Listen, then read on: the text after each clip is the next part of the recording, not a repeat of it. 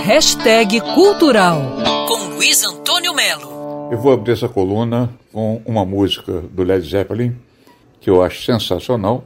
A curiosidade é que essa música não saiu em disco nenhum.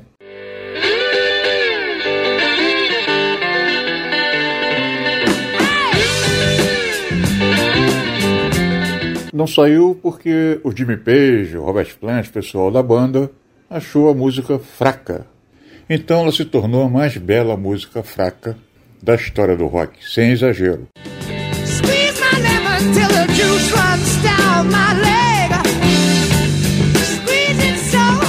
Essa pegada, esse lado B, lado C, lado D do rock, está sendo levantado por um livro super importante chamado Rock, o livro, que reúne mais de 50 ensaios de autores brasileiros sobre o rock, comportamento, o rock na nossa vida, o rock na mídia, o rock no rádio, rock referência, rock reverência. O livro é organizado pela Rita Almico, Valéria Leão Ferenzini, Edson Leão Ferenzini, Fernando Galdereto Lamas, Luiz Fernando Saraiva e o Rick Goodwin Jr., o Rick Rock. O livro está saindo pela editora Ucitec e aos poucos está ganhando as prateleiras mais respeitáveis, mais rock desse país, que está precisando realmente entender que som é esse, que alma é essa, que orvalho é esse que cai sobre a música, sobre a arte,